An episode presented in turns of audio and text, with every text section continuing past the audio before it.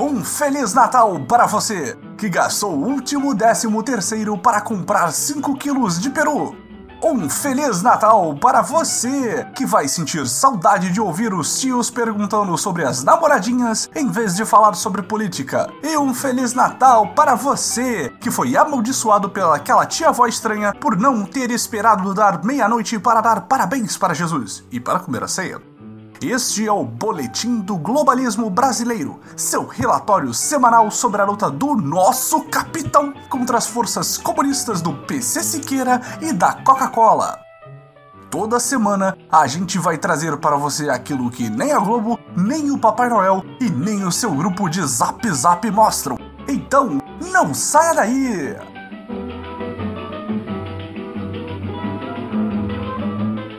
Esta semana continuamos a debater a delicada situação do ex-motorista, ex-segurança e ex-amigo particular da família Bolsonaro, Fabrício José Carlos Queiroz. Para aqueles que descobriram recentemente nosso programa de áudio, uma pequena recapitulação. Queiroz é o motorista que movimentou 1,2 milhões de reais em transações consideradas suspeitas pelo globalista COAF. Esta semana, Queiroz faltou pela segunda vez à convocação do Ministério Público para prestar depoimentos, alegando uma emergência médica. A globalista esquerda já aproveitou a ocasião para promover um xiste zombeteiro perguntando onde está Queiroz. Mas é óbvio que essa condição médica é completamente real. E esperamos que ele melhore o quanto antes para resolver esta e futuras questões.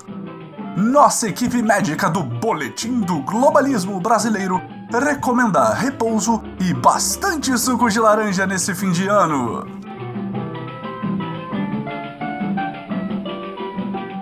Esta semana, o boletim traz para você a verdade e nada além disso em nosso bloco Notícias Direitas. A manchete errada desta semana é a seguinte: Bolsonaro diz que imagens sacras não sairão do Planalto e da Alvorada. Segundo a imprensa golpista, as imagens de santos católicos seriam removidas por conta da primeira-dama, Michele, que é evangélica. Como a esquerda pode ser tão desagradável assim? É óbvio que está acontecendo. Isso nada mais é do que o bom, velho e tradicional sincretismo religioso, que para aqueles menos letrados é quando você se afilia a determinadas características de diferentes religiões por não saber quais delas vão te dar mais votos na próxima eleição. Agora você sabe a verdade, patriota!